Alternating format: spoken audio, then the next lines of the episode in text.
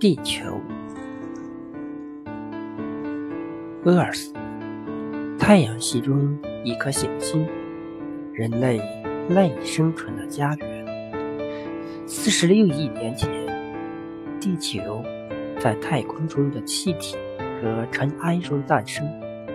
由于铁质量较大，沉到融化的岩浆中，形成铁滴。这些小铁滴聚集在一起，就形成了地核。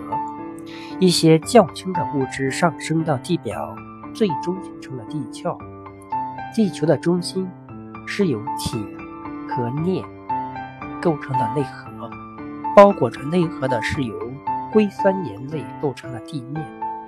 硅酸盐类物质组成的岩石又在地表形成了地壳。你。感到地球在转了吗？地球每天都在以每秒四百六十五米的速度自转，而它绕太阳每秒能转三十千米。我们坐在地球上，为什么没有头晕呢？这是因为我们和地球以同样的速度在跑，所以没有感觉到地球在飞奔。南北回归线。如果地球站在了绕着太阳转，